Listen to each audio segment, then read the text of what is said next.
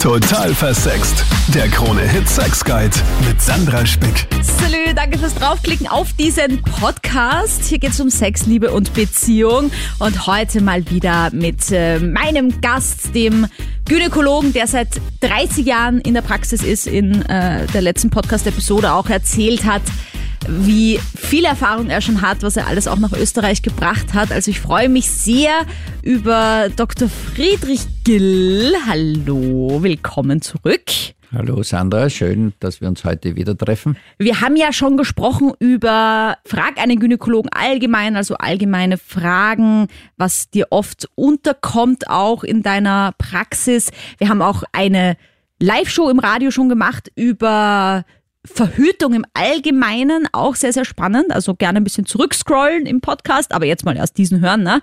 Und heute soll es gehen um Schwangerschaft und vor allem um dieses to posh to push. Also ich höre das in meinem Freundeskreis immer wieder, dass Frauen sagen, sie entscheiden sich für den Kaiserschnitt, obwohl er gar nicht notwendig wäre, weil so viele Mysterien und Vorurteile gibt gegen die natürliche Geburt und eigentlich auch um die Schwangerschaft im Allgemeinen. Also es ist ja kein Geheimnis, dass man immer später Kinder kriegt. Also ich bin jetzt 31 und ich bin noch sowas von weit weg von bereit zu sein für ein Kind. Und meine Eltern und meine Schwiegereltern, alle sind schon so ein bisschen, und wann ist es denn so weit? Und warte nicht zu lange. Und meine Freundinnen im Freundeskreis, die schon Kinder haben, es wird immer schwieriger. Aber ich denke mir irgendwie, OMG, ich kann es mir noch gar nicht vorstellen. Und ich will halt irgendwie auch nicht dann weit sein wie eine Turnhalle. Das muss ich auch sagen. Naja, Sandra, du sprichst hier mehrere Themen gleich an. Bei einem will ich gleich einhaken. Also wir wissen ja, dass vor allem natürlich Akademikerinnen oder äh, Frauen, die eine längere Berufsausbildung hinter sich haben, sich natürlich auch verwirklichen wollen und auch beruflich weiterkommen wollen. Nachdem da die Tendenz ist, dass heute der Durchschnitt der Frauen, sagen wir mal, also jenseits von 30 das erste Mal schwanger werden wollen, ist, und das muss man leider aussprechen, schon eine biologische Deadline da. Man weiß, dass Frauen jenseits von 35 eindeutig schwerer schwanger werden. Und man weiß, dass jenseits von 40 die Schwangerschaftsrate auf wenige Prozent heruntergeht. Natürlich haben wir, Gott sei Dank, viele Hilfsmittel, hier helfend einzugreifen, aber wenn ein Pärchen sozusagen sich vermehren will und wenn die Umstände es auch erlauben, dann würde ich schon sagen, man sollte schon vor 35 schauen, dass man einmal das vielleicht einmal, wenn es möglich ist, realisiert. Zu deiner Anmerkung bezüglich dieser Geschichte mit Beckenboden und mit also Scheunentor und ausgeweitet mhm. und so weiter. Mhm. Faktum ist, und das ist wissenschaftliches Faktum, und das kommt halt wieder sehr auf die Gewebestruktur der Betroffenen an, wie eine Geburt dann sozusagen vom Körper verdaut wird, wenn wir es ganz banal sagen. Mhm, mh.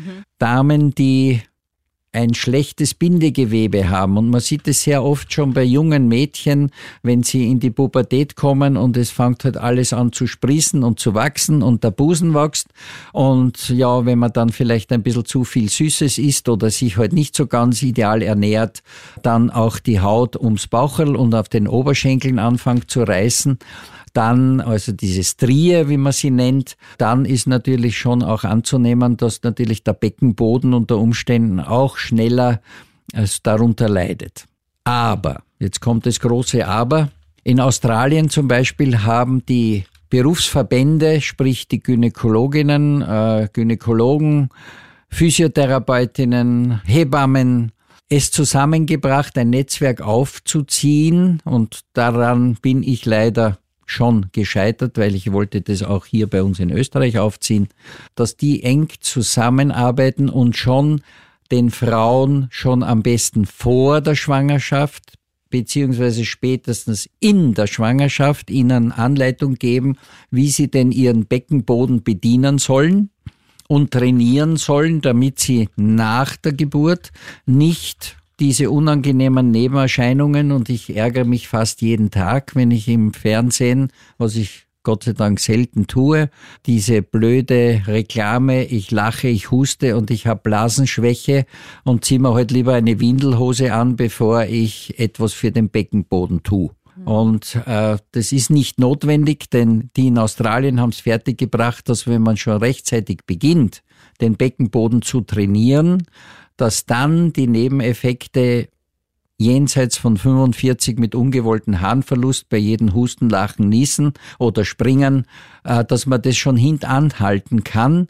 Und die mehr, dass man durch Kaiserschnitt das äh, sozusagen verhindern kann, ist natürlich eine reine Fantasie, denn ich habe Patientinnen, die sektioniert wurden, also die Kaiserschnitt hatten und trotzdem nach dem Kaiserschnitt auch der Beckenboden und die Scheide sehr, wie soll man sagen, halt etwas ausgeleiert war oder ist. Ist es eigentlich so, das hat meine Mutter zumindest immer gesagt, man sollte schauen, dass man eine natürliche Geburt hat, denn das ist besser fürs Kind, das ist mehr für die, das Mutter-Kind connecten besser. Dem Kind wird bei der natürlichen Geburt durch den Geburtskanal werden irgendwelche Enzyme mitgegeben, dass es weniger krank ist, öfter gesund ist.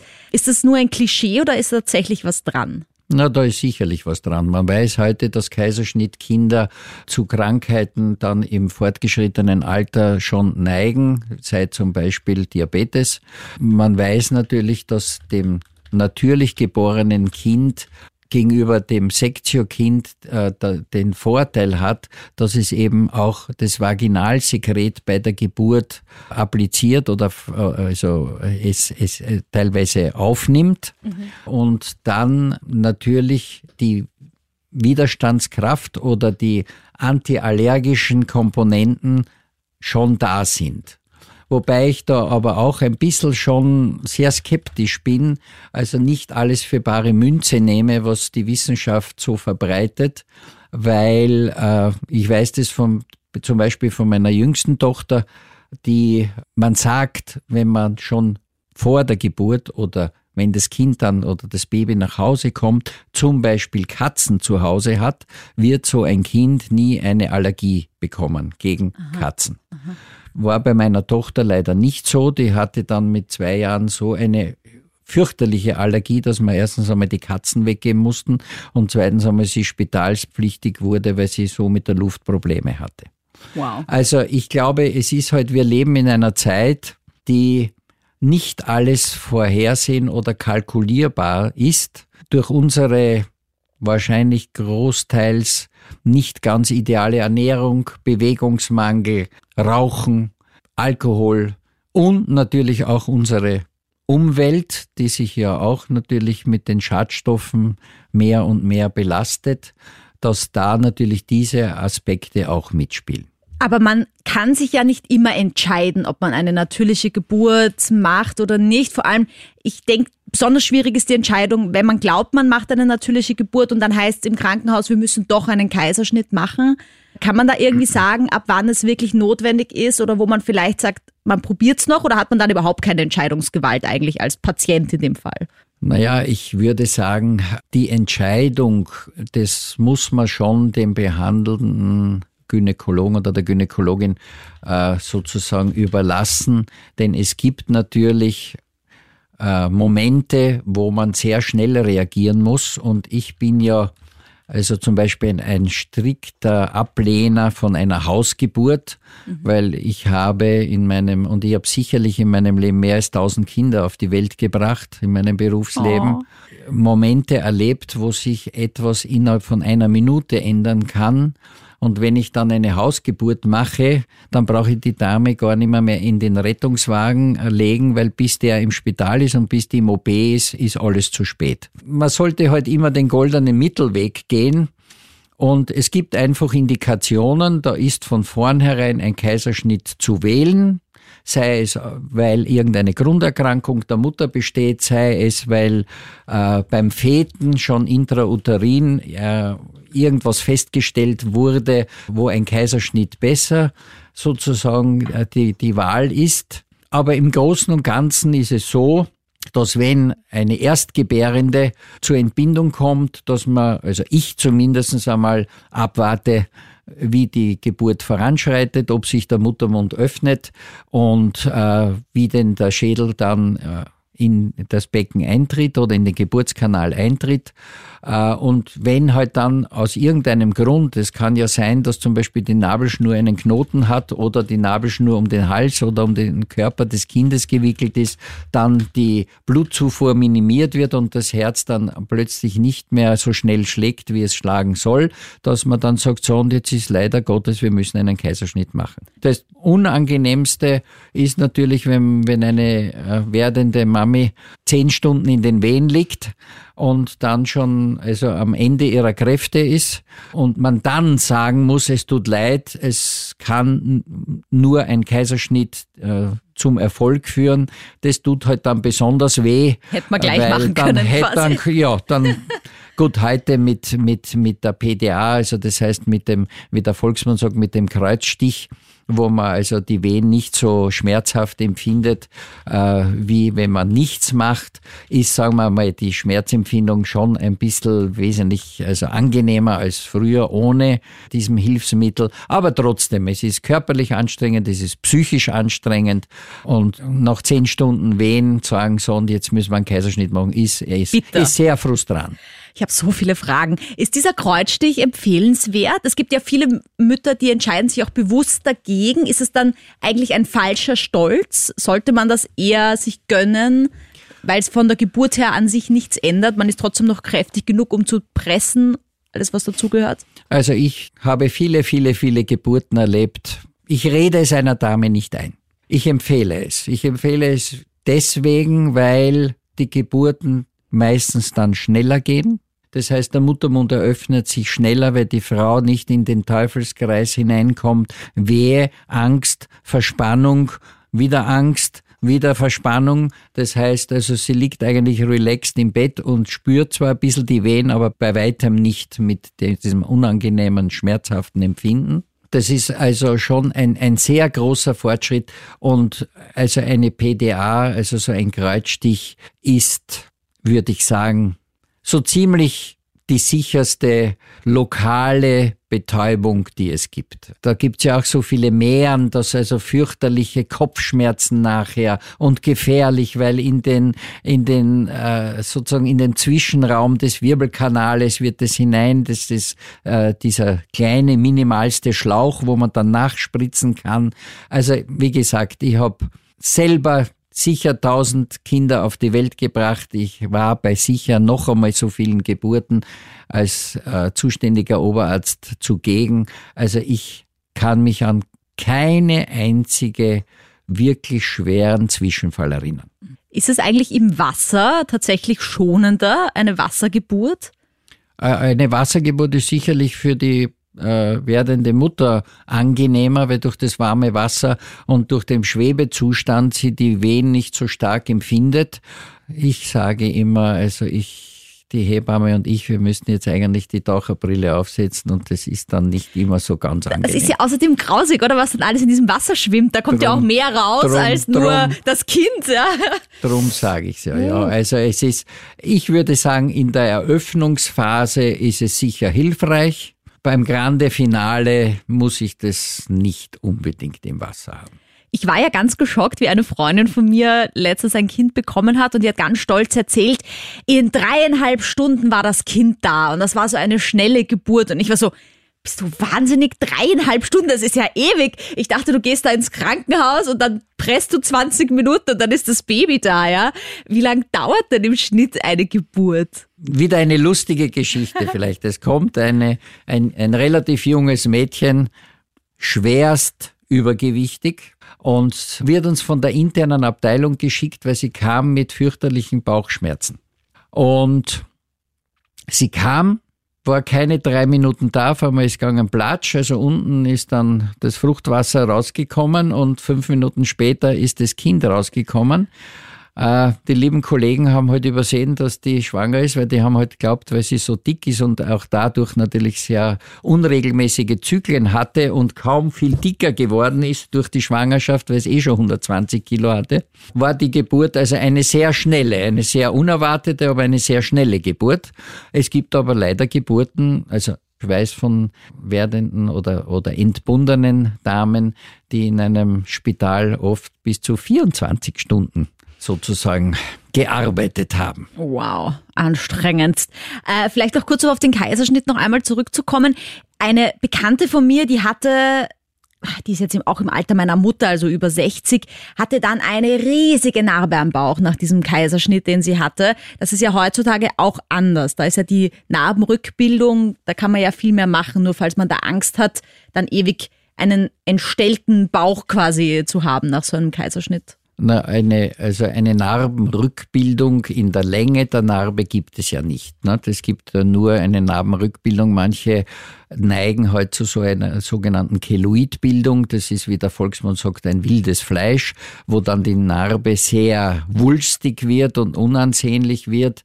Kann man teilweise mit, mit plastischen Hilfsmitteln, also mit Laser oder mit Schleifmitteln sozusagen, das etwas verbessern, aber die Länge der Narbe, und man macht ja heute so gut wie nur einen sogenannten Bikini- oder Pfannenstillschnitt, damit eben dann nachher die jungen, hübschen Damen eben auch noch ein zweites Bikini-Hosel anziehen können, ohne dass man die Narbe sieht. Und die, also sagen wir, eine durchschnittliche äh, Länge, das kommt darauf an, wie, wie, wie man annimmt, wie schwer das Kind ist oder wie, wie der Kopfumfang ist, weil die meisten Kinder liegen ja doch meistens mit dem Schädel voran. Und wenn man halt sieht, schon im Ultraschall, dass das Kind einen Riesenkopf hat, muss man halt ein bisschen weiter aufschneiden, als wenn es eben ein kleineres Köpfchen hat. Aber so im Schnitt würde ich sagen, 20 Zentimeter. Aha. Und hat man danach noch Bauchmuskeln? Oder werden die irgendwie durchtrennt und muss Nein, man dann alles da wird, neu aufbauen? Nein, da wird überhaupt nichts durchtrennt, sondern die Bauchmuskeln werden in der, in der Medianlinie, also in der Mittellinie auseinandergespreizt sozusagen und da tut man überhaupt keinen Muskel verletzen, außer es ist so, ist habe ich auch schon erlebt, dass es ein derart großes Kind war, dass man das Kind einfach nicht rausgebracht hat. Da musste man halt die auch die Gebärmutter mit so einem sogenannten Türflügelschnitt öffnen, damit das Kind rauskommt. Und dann war halt, wenn man halt sehr sparsam war, weil man ist natürlich so sparsam wie möglich, damit man die, das Baucherl nicht verunstaltet mit dem Schnitt. Und dann muss man halt äh, manchmal den, den, den Muskel durchtrennen, ein oder zwei dieser langen, großen, dicken Muskeln in der Mitte, naja, und die näht man halt wieder zusammen. Wenn man überhaupt mal schwanger werden möchte, das ist, ist, ja auch immer eine Frage, die sich viele stellen. Auch eine Bekannte von mir, die hat jetzt 15 Jahre lang die Pille genommen, gesagt, okay, ja, bis ich jetzt einmal schwanger werde, da muss ich jetzt sicher mal neun Monate die Pille aufhören, ist dann gleich im ersten Monat mal schwanger geworden, nachdem sie die Pille weg hatte. Wie ist das mit ähm, Verhütungsmethoden und Schwangerschaftschancen? Und vor allem, wie ist es, wenn ich zum Beispiel eine hormonfreie Verhütung wie den Kupferperlenball drinnen habe? Sagt man dann, das muss dann eine Zeit lang heilen, nachdem das entfernt wurde? Oder kann das dann auch gleich passieren? Kann natürlich sofort passieren. Ich habe viele Patientinnen, gerade nach Kupferperlenball, äh, die waren noch zwei Monate schwanger, man braucht überhaupt nichts warten. Das Wichtige ist, dass man die Schwangerschaft vorbereitet, die zukünftige. Und also man sollte schon vor Absetzen des Verhütungsmittels schauen, hat man alle Impfungen, die notwendig sind, die man in der Schwangerschaft nicht geben darf, also so wie Röteln zum Beispiel, ganz wichtig, hat man genug Folsäure, also sprich schon die Schwangerschaftstabletten, die man vorher, bevor man schwanger wird, nimmt, damit der Körper gesättigt ist. Vor allem natürlich das äh, bei Damen, die schon jenseits, sagen wir mal, also weit über 30 sind, weil da ist natürlich äh, der Folsäurespiegel eh schon herabgesunken, beziehungsweise wenn es Raucherin ist, natürlich aufhören, was mhm. natürlich leider Gottes seltenst der Fall ist. Und das zur Vorbereitung. Das Verhütungsmittel, auch gerade wenn man hormonell verhütet. Ich habe viele, viele, viele hunderte Patienten, die aufgehört haben, die Pille zu schlucken. Und gerade in den ersten zwei Monaten ist die Chance sehr hoch, dass man schwanger wird, weil der Körper gegenreguliert mhm. und da manchmal sehr gute Ovulationen zustande kommen. Aber ist es trotzdem leichter, mit einer nicht hormonellen Verhütungsmethode schwanger zu werden, wenn man die entfernt hat, als mit Hormonen? Ja, natürlich. Wenn man viele Damen äh, verwenden ja die Pille oder hormonelle Verhütung, muss ja nicht immer nur die Pille sein, oft Jahrzehnte. Mhm. Oft weit mehr als 10, 15 Jahre. Erstens einmal wissen die gar nicht mehr, wie denn die Regel vor Beginn mit hormoneller Verhütung war, ob sie regelmäßig war. Man kann ja die Eierstöcke zum Beispiel nur äh, relativ äh, schlecht beurteilen unter Pilleneinnahme oder unter Hormoneinnahme. Somit weiß man auch nicht, ob zum Beispiel ein sogenanntes PCO-Syndrom vorliegt, wo die Damen selten äh, Eisprung haben und dadurch natürlich auch seltener schwanger werden können.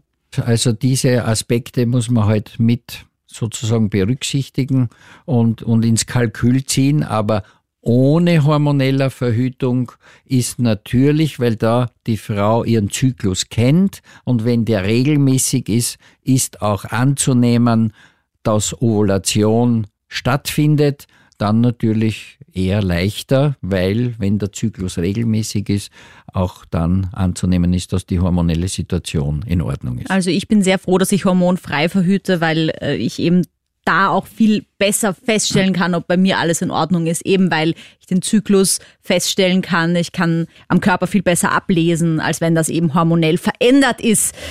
Ja, ähm, kurze Frage noch zum Beckenbodentraining. Das haben wir ja am Anfang angesprochen.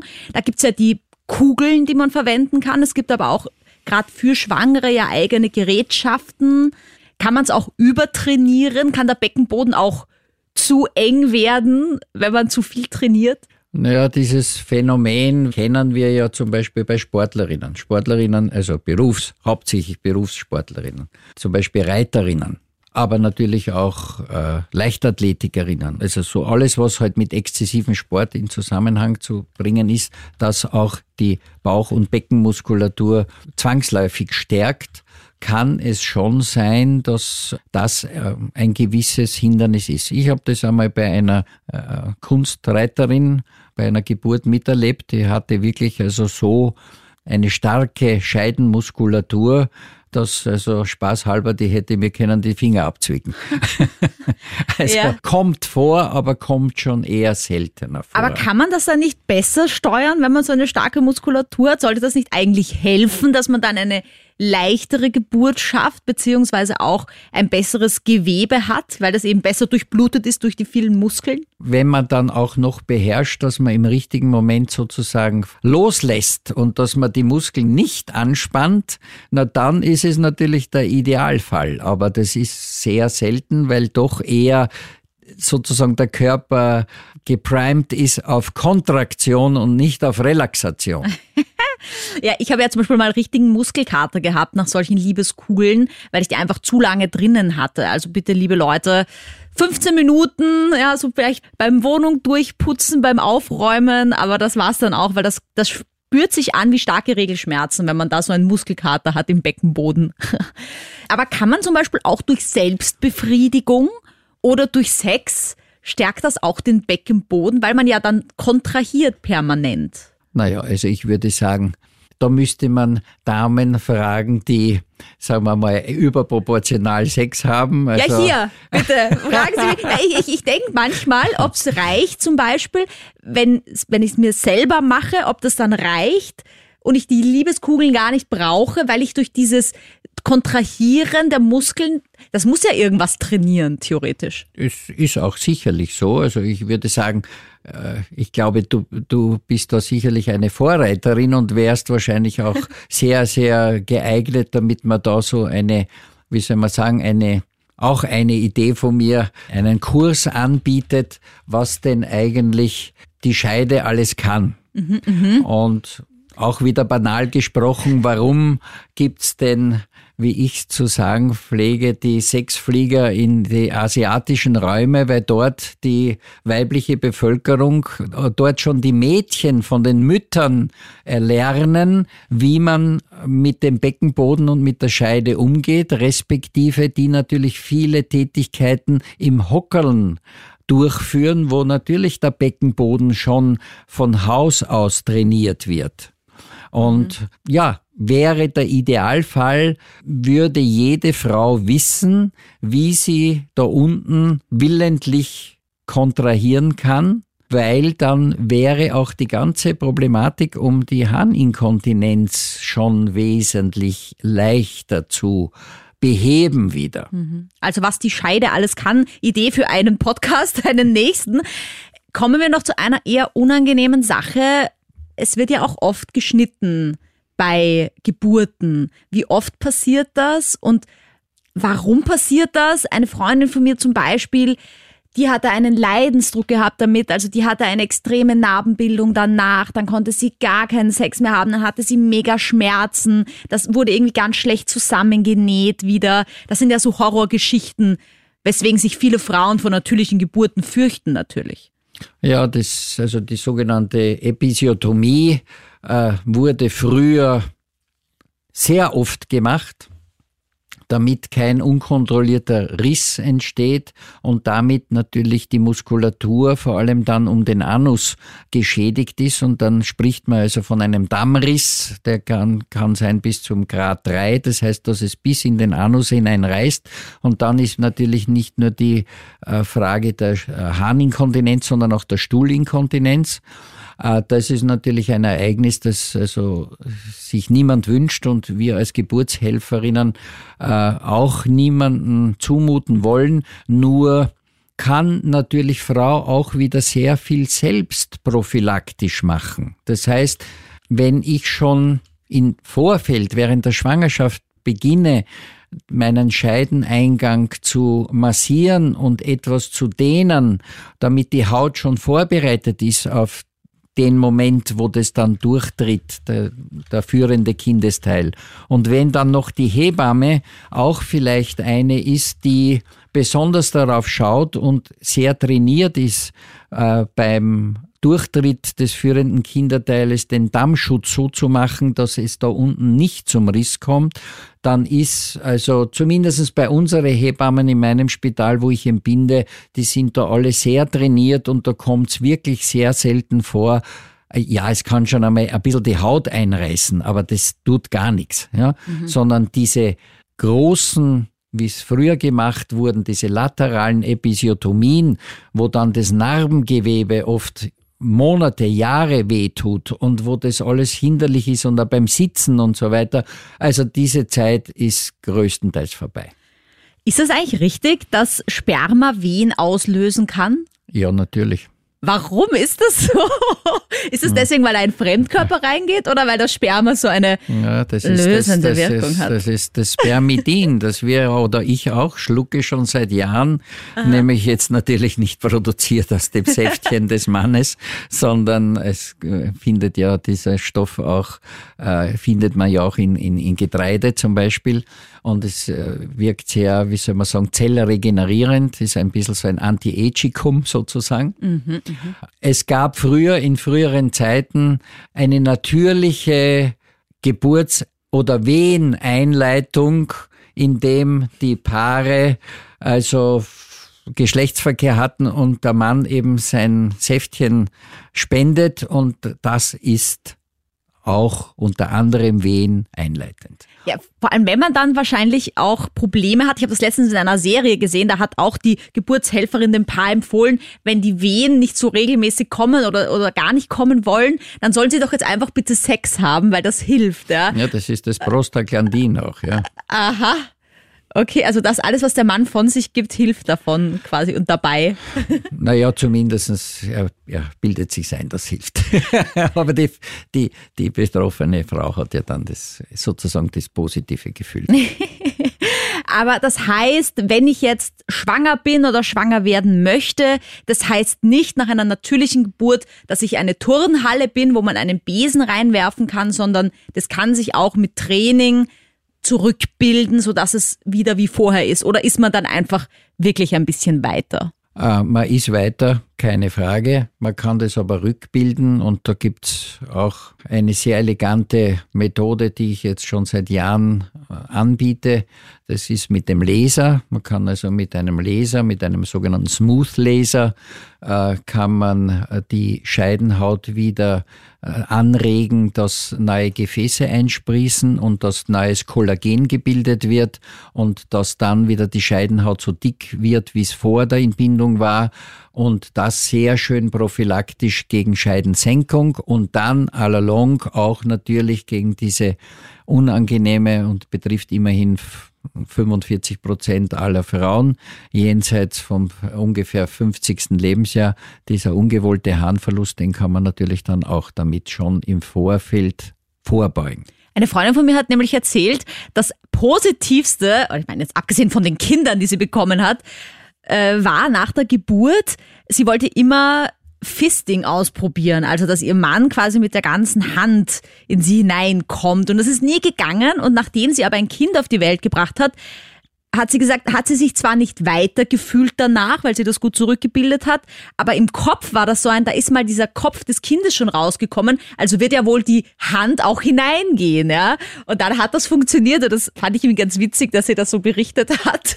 Ja, die ist sehr offen, die Dame. Ja, ja, meine Freundinnen, ne? Steckt an. Danke, Herr Dr. Gill, fürs äh, Vorbeischauen bei mir wieder. Danke fürs äh, hoffentlich aufklären über viele Mythen, die Schwangerschaft betrifft und ja, viele Vorurteile. Mal sehen, ob wir jetzt die Geburtenrate steigern wieder. Naja, jetzt gerade in der Corona-Zeit ist sie eher hinuntergegangen und nicht gestiegen. Ja, interessant, ne? Also bitte habt Sex, habt Spaß und danke fürs Zuhören, fürs Bewerten dieses Podcastes. Meine E-Mail-Adresse steht unten, falls du Fragen hast, falls du Ideen hast für diese Podcast-Reihe mit unserem Gynäkologen. Schreib mir auch jederzeit, wenn du Fragen hast, die du vielleicht dich nicht traust, in der Öffentlichkeit zu stellen. Da beantworte ich das natürlich auch sehr, sehr gerne. Findest mich auch auf Instagram. Danke dir fürs Zuhören. Bis äh, zum nächsten Mal. Total versext. Der Krone-Hit Sex Guide.